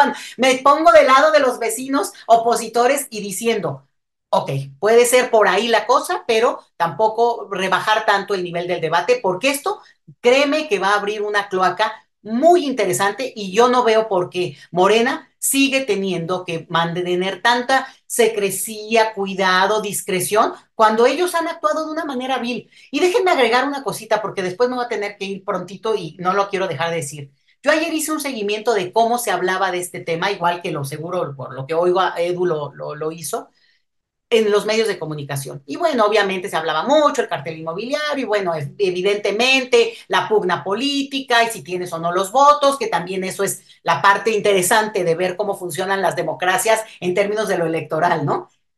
Cuando vi, cuando vi en la noche el este, esta discusión en, el, en primer plano en el Canal 11, de veras me impresionó tan de, lo patético que puede llegar el uso de la información, ahora sí que para cuando, para lo, del lado que uno quiera, ni siquiera mencionaron cartel inmobiliario. Y tenían muchos argumentos que yo reconozco algunos, ¿no? De, tú, tú, misma me, así empezó la pregunta. ¿Qué opinas de que empiece el golpeteo con que si el plagio o no plagio? Pues ya te empiezan a poner, ¿no? Tus, palom tus palomitas de qué está bien, qué está mal. Bueno, pues todos tienen historia y a ver, ahora sí que tu historia es quien te tiene que avalar avalar en esta vida. Pero lo impresionante en el manejo mediático. Ni siquiera mencionaron que era un temilla que está ahí eh, volando como una de las pugnas que está detrás de esta discusión de, eh, de, la no elección de Ernestina Godoy, más allá del personaje incluso, ¿no? Entonces, sí me, quedé como la evidencia casi, casi de primer nivel, eh, Barbulitos uno de las fake news, no, no de las fake, del manejo digamos, tergiversado, revuelto de los medios de comunicación cuando omites cierto eh, detalle que es sustancial a lo que estás leyendo en términos de coyuntura política. Gracias, gracias, mi querida Leticia. Eh, Edurne, nada más te preguntaría sobre este mismo tema de, de Ernestina Godoy, porque eh, siento que esa parte también faltó, que pues era más una decisión política más que un balance del trabajo de Ernestina Godoy. Eh, ¿Cuál es tu, tu, balance, el balance que tú tienes del desempeño de Ernestina Godoy como fiscal de la Ciudad de México? Sí, pues yo la verdad es poco lo que puedo agregar porque justo tengo la misma impresión que Leticia eh, sobre los casos que mencionó y, y realmente creo que es una Creo que es una buena fiscal, creo que hizo un muy buen trabajo y cuando ves cómo está el tema de las fiscalías y, y, y, y la autonomía que deberían de tener y que no es tal, pues sí, sí mete mucho, mucho conflicto y nos invita mucho a pensar sobre qué, qué está pasando allí, ¿no? Porque también hubo, hubo un caso donde fue controvertido sobre eh, el caso de la familia o la, la, denuncia de Gertz Manero, de la persona a la que terminó metiendo a la cárcel y que eso empezó por la Fiscalía de la Ciudad de México, que eso fue un poco controvertido también y que metió en, apuros a, a, Ernestina Godoy, que es una de las cosas que se le critica, por ejemplo, ¿no? Entonces yo sí creo que hay algo de verdad en esa, en esa crítica sobre la relación entre la Fiscalía con el gobierno de la Ciudad de México y que todavía tenemos mucho que trabajar, pero con las fiscalías en general, en esa independencia, pero sobre todo en eh, nosotros hacer cada vez una exigencia y una denuncia más fuerte sobre la posición de las fiscalías y el papel que deben de jugar. Yo creo que en el fondo hay un tema allí muy importante, o sea que este caso se analiza en sí mismo y podemos encontrar un montón de elementos y de relaciones entre entre, entre la fiscal y, y, las distintas posiciones políticas que hay, principalmente a partir del caso de, del cartel inmobiliario, que es donde más les pegó, y también lo que mencionaba eh, Violeta sobre todo el, tema de Cuauhtémoc Gutiérrez de la Torre y todo, toda esa, o sea, que es todavía más escandaloso, ¿no? Porque además casi ni se habla de eso, pero, pero sí detrás hay unas, hay unas tensiones, eh, una como intento de fragmentar estas, estas redes, porque son, de pronto el tema de la palabra cártel eh, es bien importante cómo, cómo se empieza a utilizar cada vez más en este entramado de redes de poder eh, económico y político, o político entre un, entre un poder y otro. O sea, hay, hay todavía un, una maraña de procesos de corrupción que tenemos que, este, que romper. Entonces yo creo que allí hay un balance con, con, pues no sé, claroscuros, como tú lo llamas, y que sí creo que es importante, importante ver. Ahora, adicionalmente, y no sé si con eso contesto tu pregunta, pero adicionalmente yo quería comentar algo más y tiene que ver con las diputadas de la Ciudad de México del PRI que no votaron por Ernestina, eh, por, por eh, no, no ratificar a Ernestina Godoy y que ayer Alito tú nos mandabas una nota y que circuló en varios medios, em, que no votaron por, eh, por no ratificar a Ernestina Godoy y que Alito Moreno dijo que las iba a expulsar, ¿no? Son interesantes estos perfiles porque Mónica Fernández César, ella se destapó para la jefatura de la Ciudad de México y al final no tuvo pues ninguna injerencia en el proceso y que nuevamente nos invita a reflexionar sobre esos procesos de um, intento democrático dentro del PRI, del PAN y que, pues, digo, como lo vimos en la elección de, de Xochitl, eh, Galvez, que pues al final terminaron por romper sus propios procesos. Entonces allí todavía hay una lucha interna, ¿no? De quienes están quedando con Alito y quienes no. Ahí habría que profundizar más en ese tema. Y el otro caso que es el de Wesley Chantal Jiménez, que ella es suplente de Silvia Sánchez Barrios. Yo no la tenía en el radar, pero ella es hija de Alejandra Barrios, que es una lideresa ahí, es donde me brinco, porque el nombre de Barrios en los, en, pues en, el, las últimas décadas del siglo pasado, ¿verdad? Este, era un nombre importante, pues ella es lideresa de ambulantes en la Ciudad de México. Entonces ahí estaría interesante preguntarnos cómo se va a reconfigurar todos estos intereses del PRI, del PAN, con todos estos cambios que hay hacia Morena y que o sea, ¿por qué decidieron eh, no votar por la no ratificación cuando justo lo que dicen en algunas de las noticias es que lo que ellas ellas habían estado en las reuniones y habían decidido unánimemente votar y al final cambiaron de parecer. Entonces yo creo que ahí todavía hay más temas interesantes que se van a ir destapando de la de este orden político, ¿no? Y finalmente lo que decía Leti de los medios de comunicación, sí creo que es bien importante cómo lo manejaron, porque efectivamente hay claramente dos lecturas, ¿no? La del cártel inmobiliario, que tiene que ver con los medios de comunicación pues más cercanos a lo que nosotros leemos y lo que se dijo también en los medios de pues de oposición. O digo ahora me ganó Leti de estudiosita con el primer plano porque yo ahí ya no me fui a, a este a escuchar mucho a los opositores en esta ocasión pero ya me estoy ya estoy cargando pila otra vez pero lo que sí es cierto también es hasta qué punto este, ellos están capitalizando su triunfo de que no ratificaron a Ernestina Godoy como algo que a lo mejor no tiene tanta relevancia. Y lo otro que quería resaltar que dijo Leti también es la importancia de la representación en el Senado. Y eso creo que es, no debemos eh, quitarlo del, del renglón, lo hemos dicho varias veces en esta mesa, y es bien importante que nuestros funcionarios lleguen como lleguen y tengan siempre también todavía ese, eh, resaltemos ese, la importancia de la representación popular. Y ya, y no sé si contesté. Muchas gracias, Edurne. Leti, pues eh, ya sabemos que te tienes que ir y nos gustaría conocer tu visión sobre lo que va a ocurrir y ya está ocurriendo este año, este año 2024 electoral, que ya tuvimos una mesa también aquí muy interesante con las periodistas de un balance del mundo entero, de cómo prácticamente la mitad del mundo tendrá un proceso electoral eh, este año para presidente. Y bueno, pues eh, evaluarlo desde aquí, desde México. Leti, así es que te damos la palabra. Nada más una situación, esto de invitar a, a, Ernestina al Senado, bueno, también López Obrador ha señalado pues que puede ella ser incorporada a cualquier parte de su gabinete donde ella quiera, ¿no? Entonces también esa es otra situación que ya está corriendo. Adelante, Leti. No, pues obviamente la tienen que arropar, eso es obvio, porque además, justo, esto es político, no es, a veces desafortunadamente creemos que la justicia pues tendría que ver y o por qué no votar por alguien que dio resultados, pues porque finalmente esto es de puntos y de votos y de poder cantar un triunfo que, insisto, creo que es pírrico y que se les va a regresar como boomerang, a mí me parece.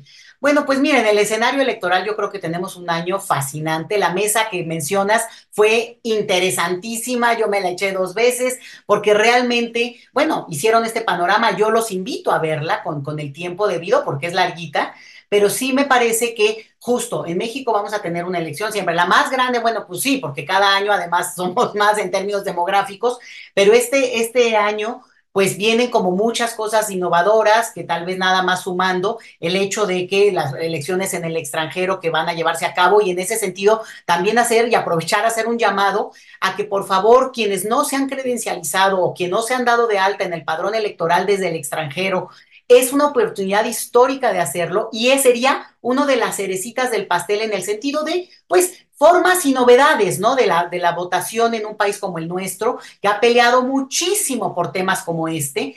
Y también en ese sentido, pues poder ver que se están empezando a reconfigurar escenarios locales muy duros, muy controversiales. Sabemos muy bien que en cada entidad de repente te brincan los chapulines por todos lados, ¿no? Entonces estamos así pero que eso también habla de cómo un, lo que ha sido un movimiento político morena, pues se va consolidando para bien y para mal, y que frente a una no oposición clara, porque es una oposición que no se atreve a, postular lo que opina. Si dijeran lo que piensan, pues obviamente están en el escenario antagónico a lo que a lo que se esperaría de un México que empiece a avanzar hacia un rumbo pues con más, me, con más justicia y menos desigualdad. Entonces, venir a decir, por ejemplo, ¿no? Este, pues, en su momento, Xochitl Galvez, me acuerdo que cuando se presentó el tema de las 40 horas de, de, jornada laboral, que en otros países están discutiendo las 35, ¿eh? Por cierto, pero eh, que, que, se discutía, eh, se discute y se volverá a abrir ese debate que retomaremos en breve. Bueno, ella decía, no, no es tiempo de hablar de eso. O sea, o sea, no, ¿me entienden? Es como mucho esta visión, la empresarial, que incluso ha cambiado su visión para negociar y ver cómo salir menos, menos afectado y al final no se nos olvide. México sigue siendo de toda la larga lista de América Latina, donde habrá varios procesos electorales bien interesantes, eh, eh, el, país que menos recaudación tiene. Entonces, hay todavía hay un margen de, de moverle para obtener recursos para muchas cosas. Bueno, elecciones importantes. Obviamente, no me voy a las elecciones porque ya está ese programa maravilloso, pero sí quiero, para ir cerrando, dejar un punto que va a ser para nosotros fundamental. De veras, véanlo. Bueno, seguro rompe, Rompimiento lo va a cubrir de una manera espectacular. La toma de poder de Arevalo en Guatemala. Yo creo que eso es de esas que se me enchina la piel porque a pesar de todo lo que pasó en, en, en Guatemala, a pesar de ahí sí que el cartel de la toga, que ha hecho una, una política muy dura, muy directa para en su momento bajar incluso al partido Semilla, que con el que ganó Arevalo y todo su grupo. Bueno, ahí quien más defendió y quien salió a dar la cara y el cuerpo para que esto avanzara y tener un, un, presidente electo por la mayoría, 60% de los votos a favor, ¿eh? Ojo, fue la población indígena fundamentalmente.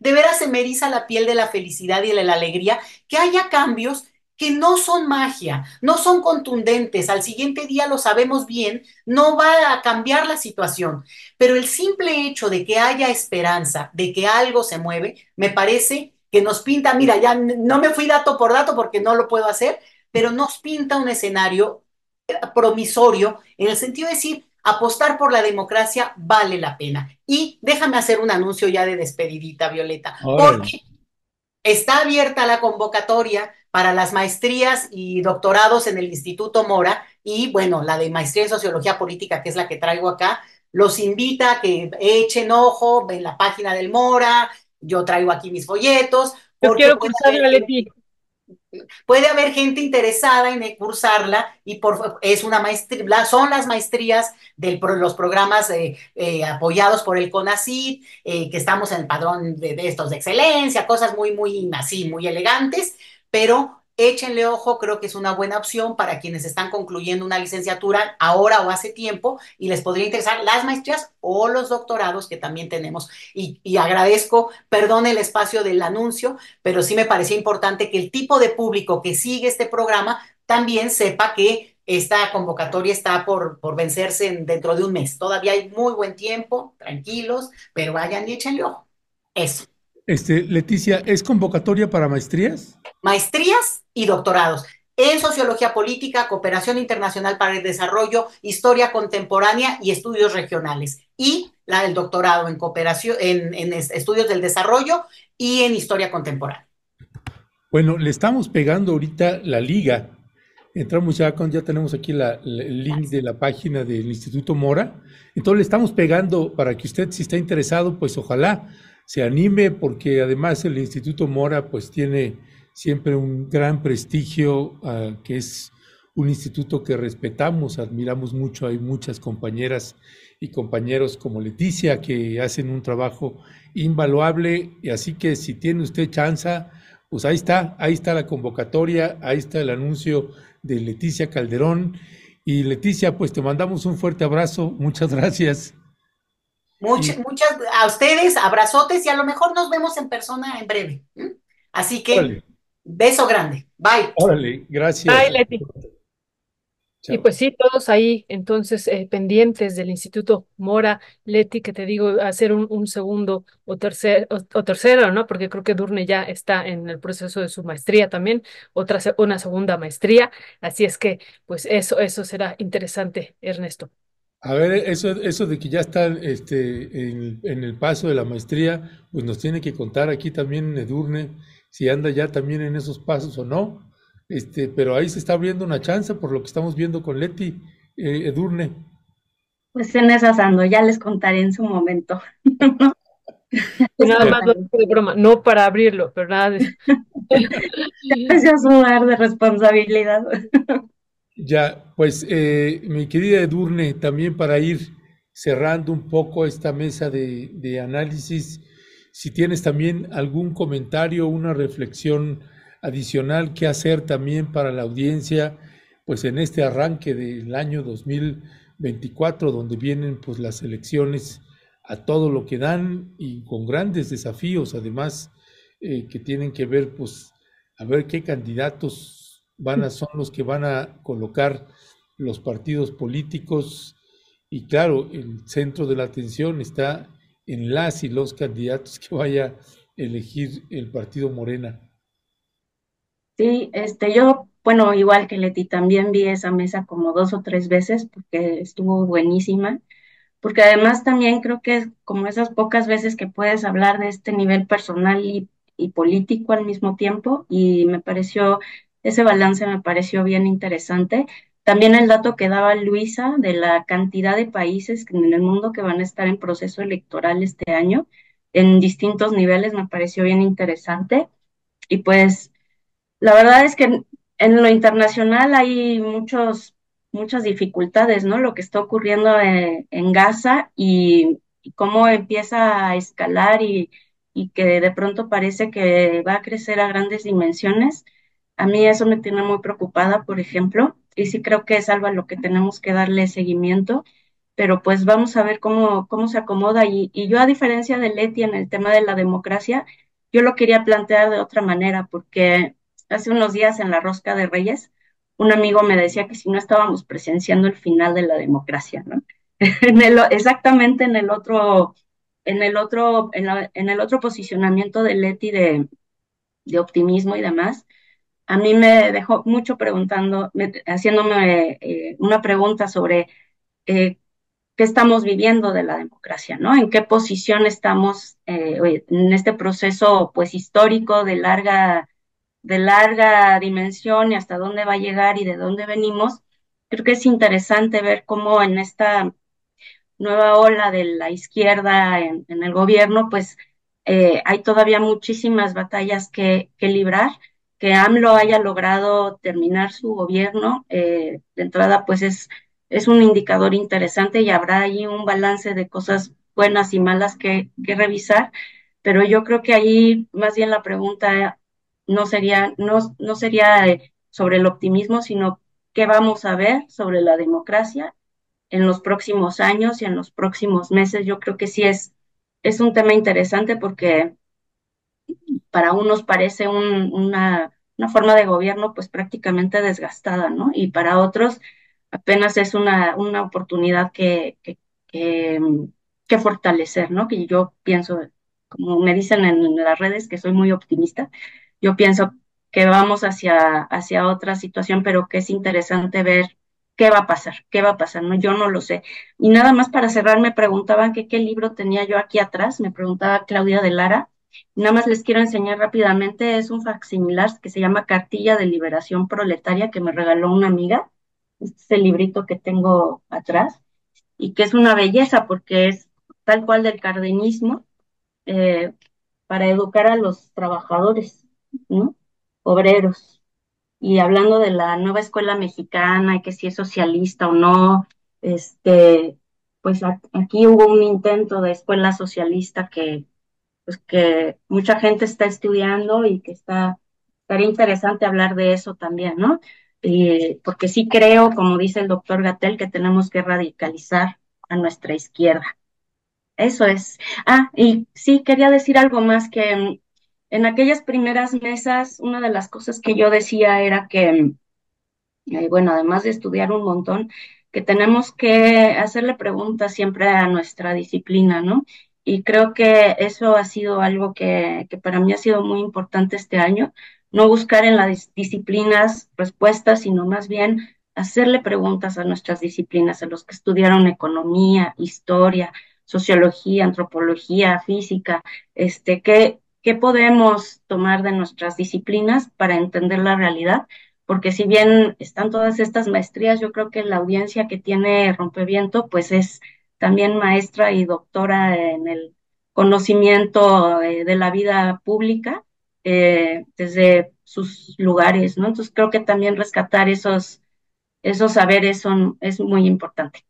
Y Muchas gracias, eh, querida Edurne. Pues sí, y además muchas personas de la audiencia, de la querida audiencia, también son de espacios académicos, ¿no? Esa es una situación que hemos visto y que lo vemos eh, permanentemente en los comentarios que nos hacen, ¿no? De varias universidades, de varias partes del país y bueno, y en algunas partes del mundo, ¿no? El fin de semana nos dio mucho gusto que Ernesto y yo andábamos ahí por tierra adentro y eh, encontramos a un querido compañero, también seguidor nuestro, que estaba haciendo su doctorado doctorado en física, ¿no? Y, y que venía, eh, justo estaba ahí en, en tierra adentro, pues eh, como parte del seguimiento que da pues a este espacio y estaba haciendo su doctorado en Austria, ¿verdad? Australia. Australia. En Australia, eh, en física.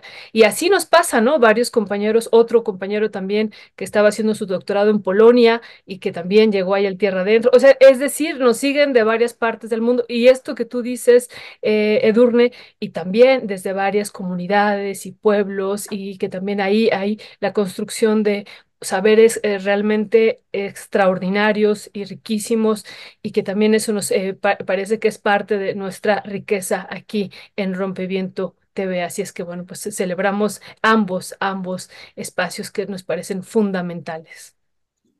Pues Edurne, Edurne Uriarte, muchísimas gracias, te mandamos un fuerte abrazo y muchas felicidades y muchas gracias por nuestro primer aniversario.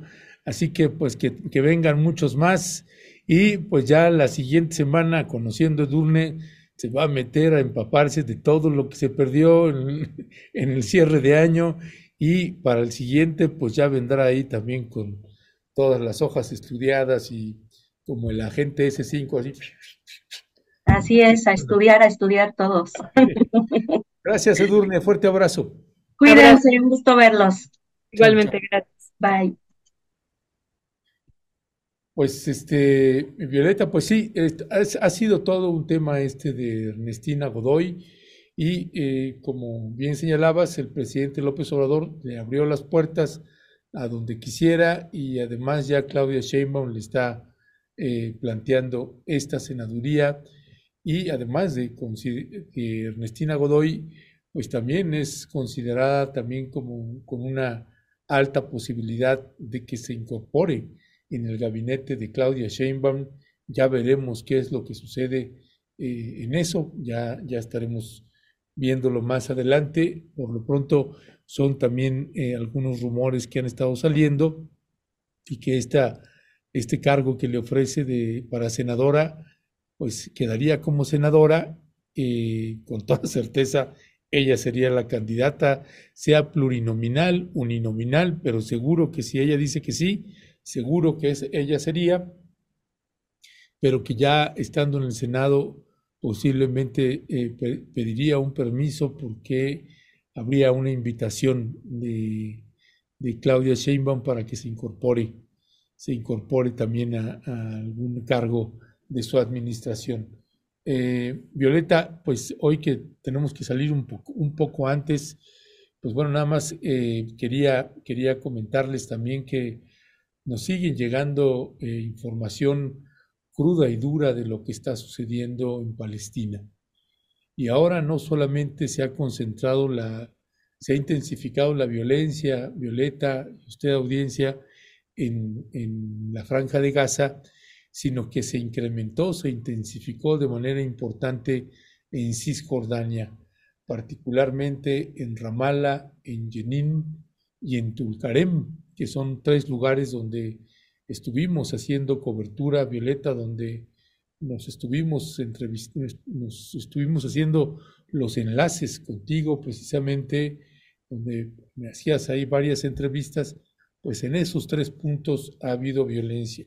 Y particularmente en dos, en dos puntos se incrementó fuerte, una en Tulcarem, que como recordarás, Violeta, en Tulcarem es donde también sacamos, estuvimos andando ahí en las calles, en los lugares, las casas que se habían destruido, los edificios que se habían destruido, algunas entrevistas a los niños de cómo caían las bombas ahí, que estábamos entre los escondrijos, las callejuelas del campo de refugiados de, de Tulcarem.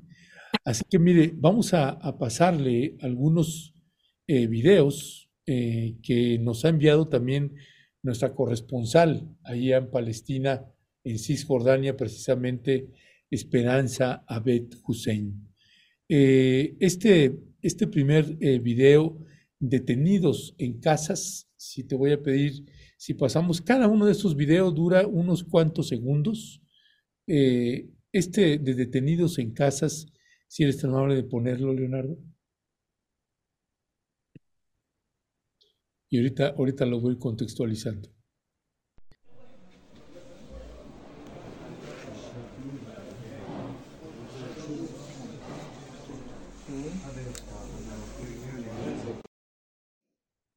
Bueno, ese, por ejemplo, es en varias casas, esa imagen se repitió. Estuvieron deteniendo a varios eh, palestinos ahí en Tulkarem. Después tenemos eh, otro eh, video que es destrucción, eh, destrucción nueve casas. Vamos a ver ese video, por favor.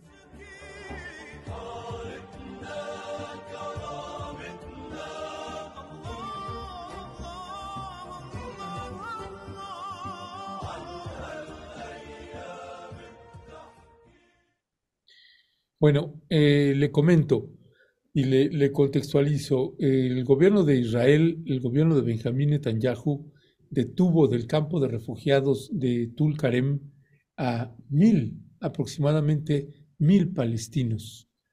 Eh, mientras los estuvo detenidos de manera por algunas horas durante un día, el día 8, eh, mientras los eh, mantuvo detenidos, aprovechó para entrar con los bulldozers y destruyeron nueve casas, nueve casas de las familias palestinas y una vez, una vez que destruyó las casas, entonces liberó a los presos y quedaron 11, 11 quedaron en la cárcel de los aproximadamente mil palestinos detenidos.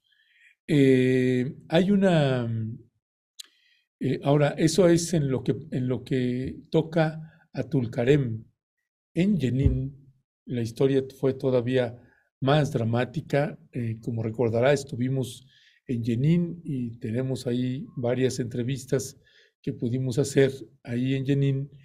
Y eh, hay, un, hay, una, hay un video que, le, que se llama eh, Leonardo, Cuatro hijos, una madre.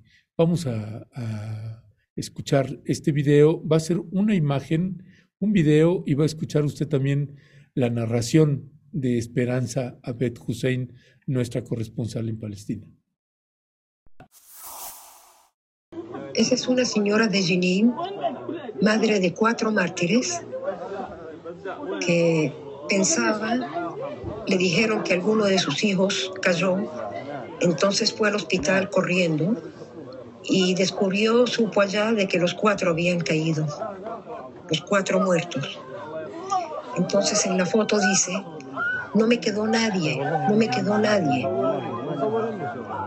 Y ella también dice en el video de que no le quedó a nadie. Y abajo dice, cuatro mártires y un corazón de una madre. Bueno, eh, son las imágenes pues dramáticas de lo que está sucediendo en Cisjordania, eh, Violeta, y que apenas se puede creer, es increíble, eh, porque estamos hablando de todo un pueblo, y eso incluye a su policía, que están desarmados, Violeta. recuerde usted que Cisjordania, aunque supuestamente está bajo el control del gobierno palestino, eso en las funciones administrativas, servicios de agua, de salud, cosas así. Pero en materia de seguridad, quien tiene el control es el ejército de Israel. Controlan calles, controlan eh, pueblos, cierran, están, eh, Esperanza Bet Hussein nos ha estado informando que están eh, poniendo retenes, Violeta, de una manera muchísimo más eh, fuerte e importante que en cualquier otro momento.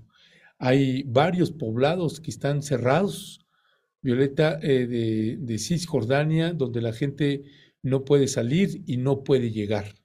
Son de estas situaciones pues dramáticas que, eh, y emergentes, urgentes, porque pues de eso no está saliendo casi nada en prensa, Violeta, y este, el último video, eh, es mensaje al, al Carnaza, eh, es también eh, que describe precisamente a esta señora que perdió a sus cuatro hijos.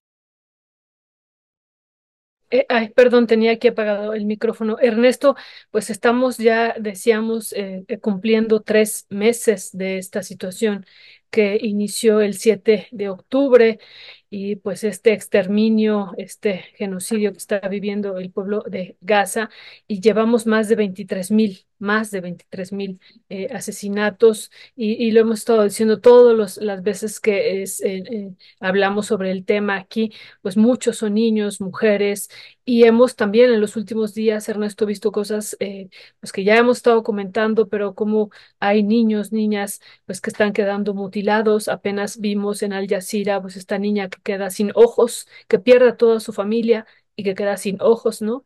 Y, cosas terribles, Ernesto, que a tres meses, pues vemos que, y lo decimos una y otra vez, que esto no se detiene, al contrario, se va intensificando y pues eh, estamos también eh, diciendo y dando seguimiento de cómo se mueve el mundo económico en este sentido y que nos parece realmente dramático, ¿no? Que mientras se viva este genocidio, pues eh, todas las acciones día con día, Ernesto, además eso es algo increíblemente dramático otra vez lo decimos, van subiendo las acciones de estas empresas del mundo bélico, Ernesto, en, los mercados financieros. Así es que, bueno, nos parece durísimo, durísimo lo que sigue eh, ocurriendo allá. Y bueno, pues eh, esto también de Tulcarén que, que tú estás comentando, pues es eh, grave, muy grave.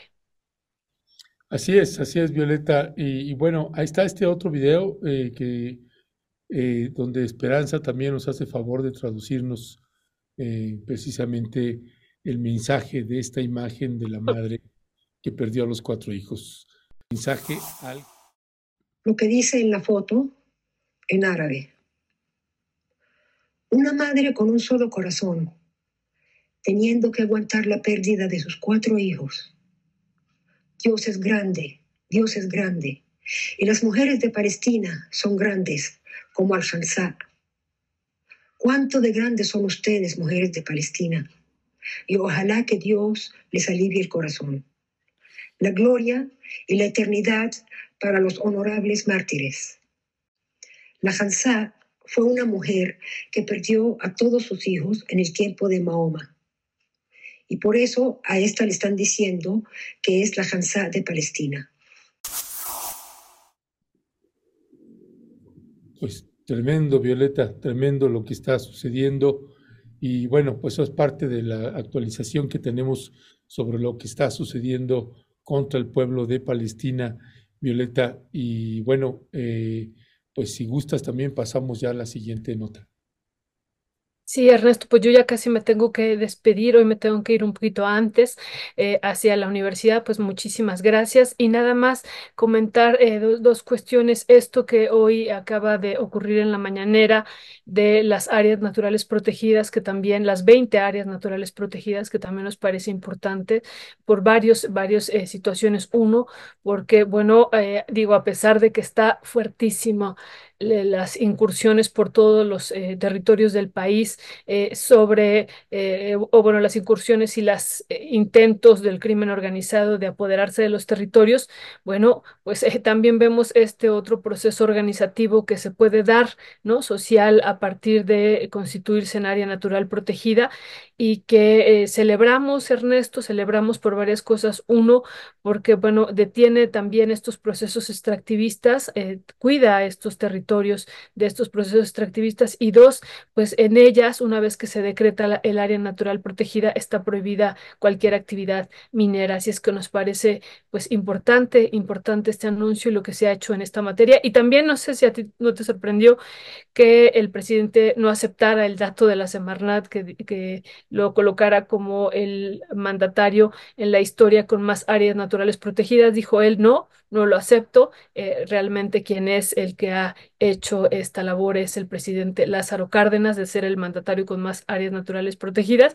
Y, y, y- él hizo mención a lo que sí ha hecho, ¿no? Lo primero que dijo, pues fue, no hemos entregado ninguna nueva concesión minera y bueno, y hace referencia también a lo del fracking, ¿no? Me acuerdo mucho de la Alianza Mexicana contra el Fracking que ha estado denunciando lo contrario, pero él sostiene como estos dos elementos eh, punto de partida, pues de toda esta política ambiental que ha estado siguiendo Ernesto. Así es que bueno, pues es in- interesante lo que está ocurriendo en nuestro país en términos de, eh, insistimos, de áreas naturales protegidas. Y lo otro, Ernesto, es esto que nos comentaba Leti de cómo ya el presidente Arevalo está a unos días de tomar posesión, a cinco días, el 14 a las 14 horas estará tomando posesión y ya ha nombrado a su gabinete, un gabinete pues paritario por primera vez en la historia de Guatemala, siete hombres y siete mujeres, lo ha hecho el día de ayer y bueno, pues sí, estaremos dando seguimiento, eh, hemos estado dando seguimiento desde que fueron el proceso electoral y bueno, seguiremos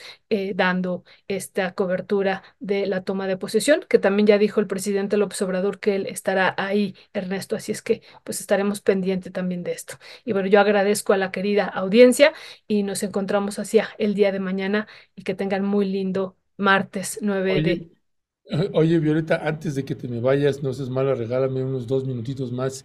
eh, eh, escuchar tu, tu valoración sobre esto que sucedió con Ernestina Godoy y estas, eh, estas aperturas que le está haciendo tanto el presidente de la República como la candidata de Morena a la presidencia de la República, Claudia Sheinbaum.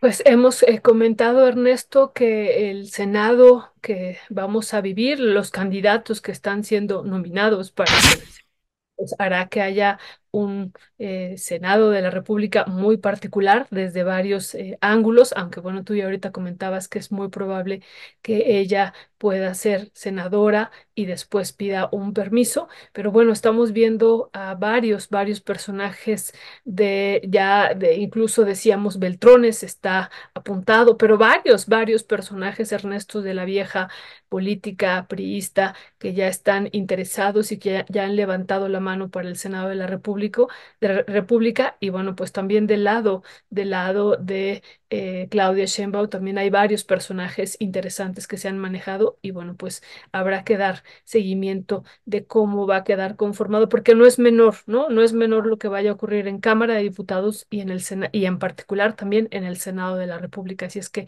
pues bueno, esta, esta mañana que nos enteramos de esta noticia, pues nos eh, vuelve a poner ahí el centro en la importancia que tendrá pues este poder eh, legislativo en el próximo sexenio, al igual que el poder judicial, pero en particular este poder legislativo, Ernesto.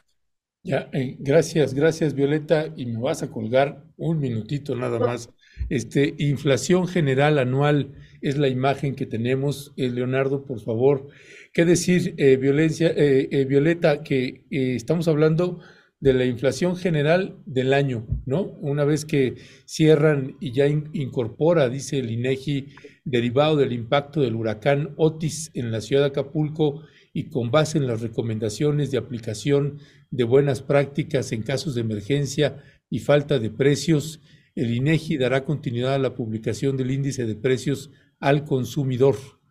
Dice entonces, en diciembre de 2023, el índice nacional de precios al consumidor registró un incremento de 0.71% respecto al mes anterior. Con este resultado, la inflación general anual se ubicó en el 4.66%. ¿Qué decía al respecto, Violeta? ¿Cómo, cómo lo valoras? Eh, pues eh, que seguimos eh, siendo una nación que en un contexto pues de guerra y en un contexto de genocidio, Ernesto, pues tenemos una de las inflaciones también más bajas del mundo. No obstante, eso sí hay que decirlo, pues seguimos yendo y lo decimos una y otra vez, seguimos yendo al mercado y seguimos viendo que hay, siguen los precios subiendo porque sigue habiendo inflación. La meta pues inflacionaria del Banco de México no se ha alcanzado, no se ha alcanzado y bueno, pues eso pues lo, vemos eh, cada vez que vamos al, al mercado, sigue habiendo subida de precios pero pues en el contexto a nivel eh, mundial eh, y a nivel de América Latina, pues seguimos eh, siendo uno de los países con una inflación pues que ha sido bien manejada a partir de las tasas de interés del Banco de México y de la política en general monetaria que ha implementado el gobierno, ¿no? Y esto otro que hoy decía el presidente que pues no, no fue, no, no se cumplió, que a pesar de que se subiera 20% el salario prácticamente cada año desde que él tomó posesión, pues no se ha generado un, un proceso inflacionario en la misma proporción, aún, insistimos, eh, viviendo pues un escenario mundial de post-COVID, ¿no? De todavía no alcanzamos a recuperarnos en América Latina de lo que vivimos, ¿no? Todavía no hubo un retroceso pues de varios, varios años, incluso la CEPAL hablaba de más de una década y, bueno, pues eh, en ese contexto pues vemos eh, de manera positiva lo que ocurrió. Ahora, ah, la prensa ha puesto mucho énfasis en, que en diciembre hubo, un hubo una eh, subida de inflación mayor a la que se esperaba. Sí, en diciembre siempre ocurre eso, dado que se dan los aguinaldos y eh, ah, esto hace pues que haya un mayor consumo y bueno, hay una presión también ahí en los precios por parte de los que ofrecen estas mercancías, Ernesto. Entonces, pero en general, pues eh, ha sido un buen, buen eh, resultado del manejo de política monetaria. Pues Violeta, muchísimas gracias. No me vas a querer, pero es encantadora Laura Santillán y Luis Guillermo Bonilla. Ya me están regañando de que te estoy retrasando. Dicen, Ernesto, se le va a hacer tarde. Y dice, dice Laura Santillán y Guillermo Bonilla Bernal, sí, que no llegue tarde. Y ya me están regañando. un saludo para, para, Laura y para Ernesto Bonilla, Laura Santillán. Un, abrazo muy fuerte y también Emilio. Y bueno, pues estamos en comunicación hacia el día de mañana. Y, bueno, pues eh, ya dando mayor seguimiento también a esta parte económico, que han salido muchos anuncios el día de hoy en términos económicos. A ver si mañana les podemos comentar. Gracias, Violeta. Suerte ahí en la escuela. Abrazo, hasta luego. Gracias. Muchachos y muchachas. Gracias. Eh, pues bueno, pues siempre, siempre brillante Violeta Núñez con su análisis político y su análisis económico que nos coloca también en las proporciones reales de lo que estamos viviendo en el país. Pues con esto, con esto nos estamos despidiendo. Hoy tenemos algunas entrevistas y compromisos, pero nos vemos el día. Eh, ah, no, quería invitarle para tener una actualización porque prometí, prometí y nomás nunca lo hice. Hoy vamos a tener una videocharla solo para preguntas, comentarios y respuestas con ustedes. Así que los temas van a ser libres y eh, hoy, hoy vamos a dedicar un tiempo para poder actualizarnos y tener conjuntamente con usted, si así usted lo quiere, pues que me acompañe en la videocharla hoy a las 9 de la noche videocharla con un servidor. Después de meses de no tenerla, pues hoy vamos a tener una para poder actualizarnos de los temas que usted quiera, de la política actual, de las mañaneras, del presidente López Obrador, de Palestina, de Chiapas, de Tamaulipas, de todo lo que usted, de los desaparecidos, de la cuestión de la Comisión Nacional de Búsqueda, de Ayotzinapa, de los temas que usted quiera en general, pues eh, de Notimex, de lo que usted quiera. Estaremos abiertos hoy para una videocharla con ustedes. Hoy a las nueve de la noche en punto vamos a empezar la videocharla. Gracias todas, gracias siempre. Nos vemos en la nochecita.